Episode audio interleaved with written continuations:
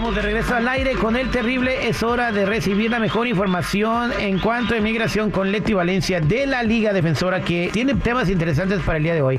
Para familiares que tienen hijos en las fuerzas militares. Eh, es el parole in place contra el deferred action. O sea, no es contra, sino que es una cosa y que es la otra. Parole in place y deferred action, acción diferida. Tenemos con nosotros a Leti Valencia de la Liga Defensora. Bienvenida, Leti. ¿Cómo estamos?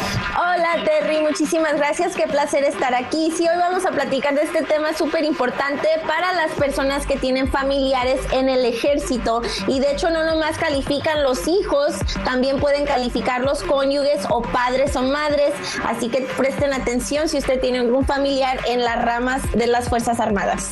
Exactamente, entonces supongamos que yo soy una persona que no tiene documentos y tengo un hijo que ya tiene 18 años y se quiso meter a los Marines, al Army, al Navy, al Air Force ¿este niño me puede ayudar a arreglar mis papeles? Claro, eso depende. Te puede ayudar a conseguir lo que se llama el parole in place, también le conocemos como PIP por sus siglas en inglés. Entonces, el PIP lo que hace es te puede curar la última entrada ilegal a los Estados Unidos para que puedas calificar para el ajuste de estatus. Así que si usted entró de manera legal, como con una visa turista, no va a calificar para el parole in place. Es lo único que te hace hacer el parole in place, te cura la última entrada ilegal para darle la oportunidad de calificar para el ajuste de estatus y no tener que salir al país de su nacimiento para hacer el proceso consular. Pero hay ciertas personas que no califican para la residencia aunque tengan un familiar en el ejército y entonces a ellos les ofrecemos acción diferida que básicamente te ofrece la protección contra la deportación y también un permiso de trabajo que se puede estar renovando cada dos años. Exactamente, entonces atención para todas las personas que tienen hijos en las fuerzas militares o si van a o están pensando en, a ingresar, empezar su, su, este, su reclutamiento, entonces es una muy buena oportunidad para que puedan arreglar los papeles.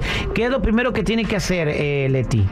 Bueno, para poder calificar para cualquiera de estos dos beneficios, el parole in place o la acción diferida, se tienen que comprobar la relación. Así que si, por ejemplo, usted quiere tener el parole in place por su hijo que acaba de reunirse a los Marines, se tiene que comprobar que en realidad es su hijo biológico, entonces se manda el acta de nacimiento, el acta de nacimiento de usted y también prueba de que en realidad está enrolado en los Marines, ya sea con el contrato que tienen que firmar o con la Military ID que le dan cuando ya se enroló.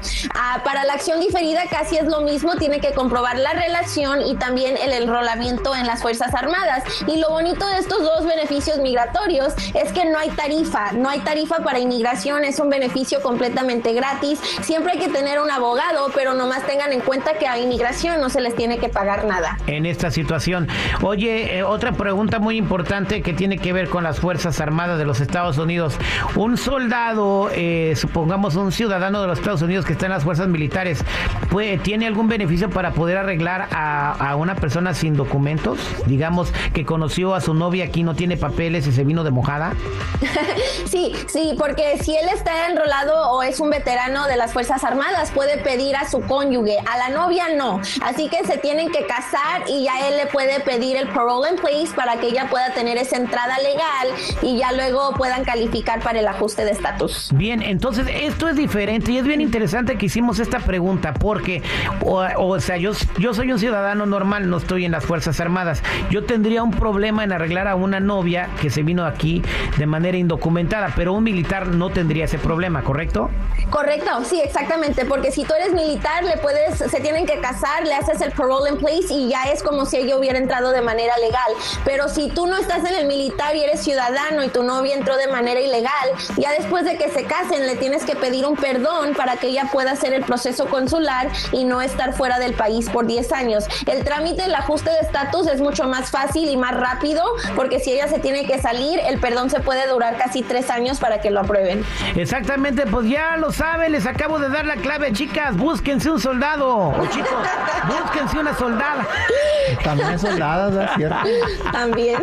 Y les arreglan los papeles más rápido. Para más información de migración, háblale a Leti Valencia de la Liga Defensora. Ella te va a contestar, vas a escuchar su voz del otro lado y ella te va a decir lo que tienes que hacer. ¿Cómo se comunican contigo, mi Leti?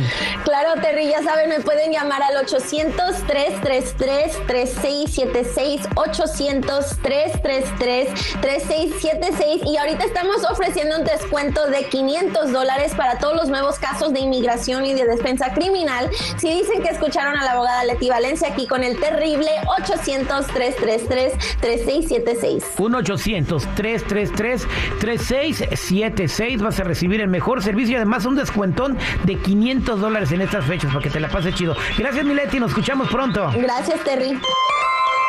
El show del terrible.